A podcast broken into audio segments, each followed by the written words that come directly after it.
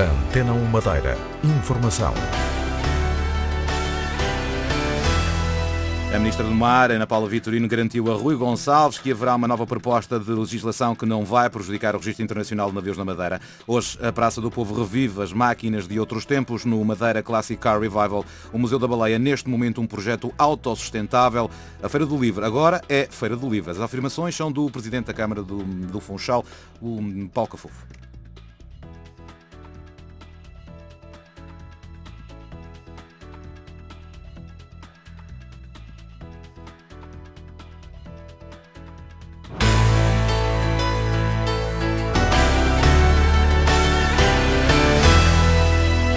O Estado português comprometeu-se a retirar as normas de exclusão das empresas e de navios do Registro Internacional de Navios na Madeira do novo regime que está a projetar.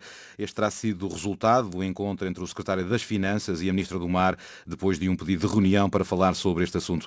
De acordo com Rui Gonçalves, foi deixado à Ministra do Mar um documento com as propostas de alteração pretendidas pela Madeira, de modo a que este novo regime não seja prejudicial para a região. Ana Paula Vitorino comprometeu-se a enviar uma nova versão do diploma no início da próxima semana.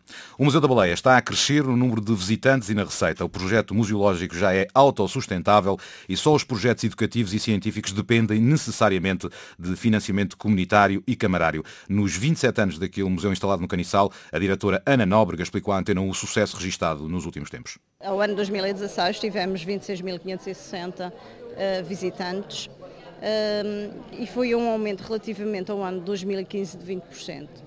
Eh, continuamos já, já de, eh, relativamente ao ano 2014, o ano 2015 tinha, tinha tido um aumento de 10%. A contribuir para os números positivos está a conquista de cada vez mais visitantes da região e também do resto do país, mas os estrangeiros ainda dominam as entradas naquele espaço. Em 2015 tivemos 85% de, dos nossos visitantes eram estrangeiros. Em 2016, e porque também foi feito um trabalho nesse sentido, para captar mais os residentes, porque considero ser muito importante os nossos residentes eh, conhecerem a história local. E já temos uma percentagem de 70% de, de visitantes estrangeiros, o que quer dizer que o número de visitantes nacionais aumentou e que estamos a conseguir cumprir os nossos objetivos. Para além do espaço museológico, um museu vai às escolas e desenvolve projetos no mar. A área científica é menos visível, mas reveste-se de grande importância, como sublinha Ana Nóbrega. Há várias técnicas e metodologias de estudo. Temos uma plataforma que é um, um, barco qual, no qual vamos para o mar e estudamos os estácios no seu habitat, uh, com diferentes metodologias, como a fotoidentificação, entre outras, recolha de biópsias, isso dependendo dos projetos e dos objetivos definidos para cada projeto. Uh, temos também a área dos arrojamentos, que temos, uh, vamos, recolhemos os animais que dão à costa e depois fazemos todo o tratamento de, de, de, de, recolha de amostras para tentar determinar a causa de morte e também para recolher os próprios esqueletos para as coleções de referência. O Museu da Baleia nasceu em 1990, num espaço pequeno e mora desde 2011 nas atuais instalações. A Madeira não tem capacidade para receber todos os imigrantes na Venezuela que queiram regressar, mas a região também não fecha as portas a ninguém. A garantia é do Secretário Regional dos Assuntos Parlamentares Europeus, Sérgio Marques. As pessoas ainda não decidiram o que fazer. Há muitas que estão a regressar, muitas que estão a regressar numa lógica temporária para depois, eh, logo que eventualmente a situação melhor na Venezuela, poderem regressar. Mas atenção, isto é um problema nacional, é um problema em que a Madeira obviamente tem que ter o seu, o seu papel e, em primeiro lugar, e acima de tudo, importa dizer aos nossos conterrâneos uh, que estão na Venezuela que o país e a Madeira nunca lhes fechará a porta. Tratará de os acolher da melhor maneira possível, de acordo com os recursos limitados que temos. Sérgio Marques, que tutela a pasta das comunidades, recebeu um grupo de cerca de 40 imigrantes que regressaram à região na sequência do caos e da agitação social e política que se vive na Venezuela. O Centro de Emprego da região tem inscritos mil destes imigrantes, mas não é possível saber ao certo quantos é que já regressaram. Nós, infelizmente, não, não, temos condições para apurar todos aqueles que regressaram, porque aqueles que entram com passaporte português, que são detentores da nacionalidade portuguesa, entram livremente na região e no nosso, e no nosso país e, não, e nós não os conseguimos uh, contabilizar. Estamos a tratar de um, encontrar uma forma para apurar com rigor uh, todos aqueles que já regressaram à, à região, cruzando a informação entre a Segurança Social, serviços estrangeiros e fronteiras, centro de emprego, de modo a que possamos ter uma, um número mais, mais rigoroso de, de todos aqueles que já regressaram. Mas neste momento não estamos em condições de fazer esse apuramento. Os imigrantes que regressam têm sentido diversos problemas de integração. Problemas ligados ao emprego, à formação profissional, ao desconhecimento da língua portuguesa, muitos não, não, não conseguem falar fluentemente o, o, a língua portuguesa, desconhecimento da língua inglesa, que é fundamental para, uh, para arranjar um trabalho em, em atividades ligadas ao turismo na nossa região, reconhecimento de títulos académicos, uh, de currículos escolares outros documentos uh, ligados às situações civis das pessoas, reconhecimentos de, de, divórcios, obtenção de nacionalidade portuguesa. Na próxima terça-feira, Sérgio Marques inicia uma visita à Venezuela, onde se estima que a comunidade madeirense atinja neste momento as 300 mil pessoas. O Presidente da Câmara Municipal do Funchal diz que a Feira do Livro tinha deixado de ser Feira do Livro há vários anos. Paulo Cafofo, na abertura do evento, atribuiu à sua variação a recentragem da feira. Um investimento, como disse, que ultrapassa os 100 mil euros e é focado no livro, Pedro Filipe Costa. Recentrada é a palavra-chave que o Presidente da Câmara Municipal do Funchal usa para definir a Feira do Livro. A Feira do Livro deixou de ser Feira do Livro há uns anos, não sei se lembram, havia a Festa da Cultura. Quando eu cheguei à Câmara, achei que seria fundamental recentrar no livro. Uma Feira do Livro é Feira do Livro. Pode ter cultura e deve ter outras expressões de cultura, mas o foco tem de ser, indiscutivelmente, o livro eh, os autores, as autoras, os lançamentos, as apresentações, as conversas. É isto que é a alma de uma Feira do Livro. Para trazer de volta a alma da feira, a Câmara Municipal investe 125 mil euros, que Paulo Cafofo considera um investimento. Ainda bem que fala em investir, porque normalmente quando é a cultura fala-se em eh, gastar, em despesa. É realmente um investimento que nós fazemos mesmo assim, falamos no investimento de cerca de 125 mil euros para a organização eh, deste evento, eh, entre a parte logística, entre a contratação e trazermos cá escritores, bem como toda a animação cultural das peças de teatro ou dos espetáculos musicais. É o caso de Filipe Laféria ou As Criadas,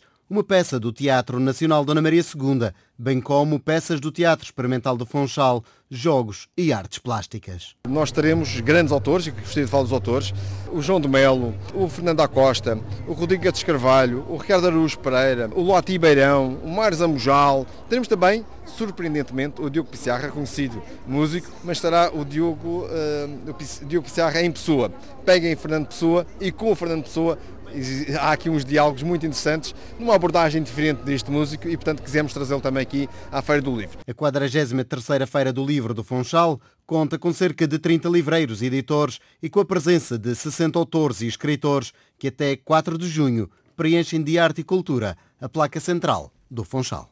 E este fim de semana é recheado de aventuras de outros tempos. Os clássicos voltam às ruas da cidade no Madeira Classic Car Revival.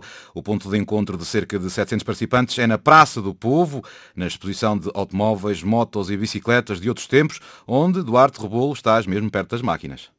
Bom dia, João Carramanho. Está oficialmente aberta a edição deste ano do Madeira Classic Car Revival. Seis anos depois, a exposição eh, começa a ter uma componente bem mais eh, profissional. Tudo começou na zona da Estrada Monumental, junto ao Hotel Ritz, mas eh, há dois anos a esta parte, a exposição transferiu-se aqui para a Praça do Povo por uma questão de logística e também de patrocinador. Este ano serão 701 viaturas em exposição. Uh, há muito para ver ao longo do dia. A exposição abriu às 10 da manhã e vai estar aberta até às 19. As viaturas entre as 19 e as 20 terão uh, de deixar este espaço, mas uh, ao longo do dia, como dissemos, há muito para ver, uh, para ouvir, entre os quais se destaca, portanto, o desfile de viaturas clássicas que vai acontecer já nesta parte da manhã. João Mendes de Almeida faz parte da organização e fala-nos das coisas novas deste ano. As grandes novidades deste ano é a mudança de visual e é fundamentalmente tentar que as pessoas venham o mais possível vestidas à época para tentar que isto comece a ser como é lá fora, que é as pessoas poderem aparecer, mas aparecerem vestidas à época das suas viaturas. E mesmo o público que vem, que não tem viatura, mas que vem assistir, se puder vir vestido, seria também ótimo. Uh, houve um aumento uh, do número de viaturas uh, temos, à exposição? Não, temos, temos sensivelmente o mesmo. Ah, há viaturas novas, temos ali, por exemplo, no estado, duas ou três novas, que é a primeira vez que aparece mas é difícil. Nós temos 700 e poucas viaturas, é difícil todos os anos aparecer muito, muitas coisas. No entanto, no entanto, o facto de isto já ser sistemático faz com que as pessoas também tenham vontade de recuperar as suas viaturas. Com certeza. O certo é que não há também muito, muito, muito mais viaturas na, na ilha para, para ser restauradas. Mas mesmo assim temos algumas viaturas novas e temos algumas viaturas de qualidade. A exposição continua a ser um dos motivos para que eh, muitos dos madeirenses e não só continuem a tirar os seus carros clássicos e antigos das garagens. Até às 19 horas deste sábado é possível descer à baixa da cidade e encontrar um espaço para dar um passo atrás no tempo. É isso mesmo, no Madeira Classic Car Revival que está na Praça do Povo. Paulo Alves é, vai ser o novo treinador do União, o novo técnico que treinou o Penafiel na época passada e tem no currículo, Sérgio Freitas Teixeira, uma subida à Primeira Liga. Está encontrado o sucessor de Jorge Casquilha à frente do União. Paulo Alves será o novo treinador do clube e vai assinar contrato por uma época. O novo técnico orientou o Penafiel nas últimas duas temporadas, onde terminou em 12º e no quinto lugar mas foi no Gil Vicente que Paulo Alves mais se destacou. Em 2010-2011 foi campeão da Segunda Liga e depois orientou o clube de Barcelos durante duas épocas na Primeira Liga. Na primeira temporada foi nono classificado e na segunda levou o Gil Vicente ao 13º lugar. Seguiu-se nova experiência na Primeira Liga, desta feita no Olhanense em 2013-2014, numa temporada que terminou com a descida do clube à Segunda Liga. Na carreira de Paulo Alves seguiu-se o Beira-Mar e depois então o Penafiel, sempre na segunda Liga. Com 47 anos, tem já uma vasta experiência na segunda Liga. Como jogador, Paulo Alves foi internacional português e jogou no Sporting durante três épocas, tendo antes passado pelo Marítimo de 92 a 94. O novo treinador do União chega à Madeira no início da próxima semana. Nos primeiros quatro meses do ano, a comercialização de banana da Madeira caiu, caiu quase 3%. Ao todo foram comercializadas 4.390 toneladas, são menos 127 no mesmo período do ano passado. Mais de 76% foi exportada para o continente. Março foi o mês que registrou o maior volume de comercialização. Tempo aos jornais de hoje com o jornalista Paulo Santos.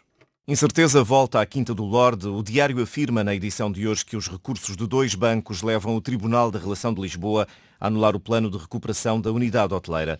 O JM anuncia novo financiamento de 220 milhões de euros, um empréstimo para diversos departamentos da administração pública, incluindo 78 milhões para o Cesaram. Ainda o JM noticia o nome dos três infantários que no próximo ano letivo serão integrados em escolas do primeiro ciclo, o Barquinho, o Castelinho e o Sapatinho. O diário fala em amargos de boca para referir problemas na produção de cereja deste ano e os eventos deste fim de semana são também destacados pelo diário com uma foto da atuação do mágico Mário Daniel. O título é Magia dá cartas.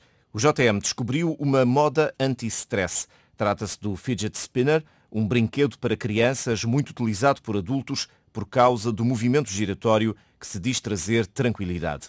Para hoje pode contar com um período céu muito nublado, possibilidade de ocorrência de aguaceiros fracos a partir da tarde. O vento é fraco moderado do quadrante oeste, tornando-se moderado a forte nas terras altas a partir do meio da tarde, a registrar hoje uma pequena descida da temperatura mínima.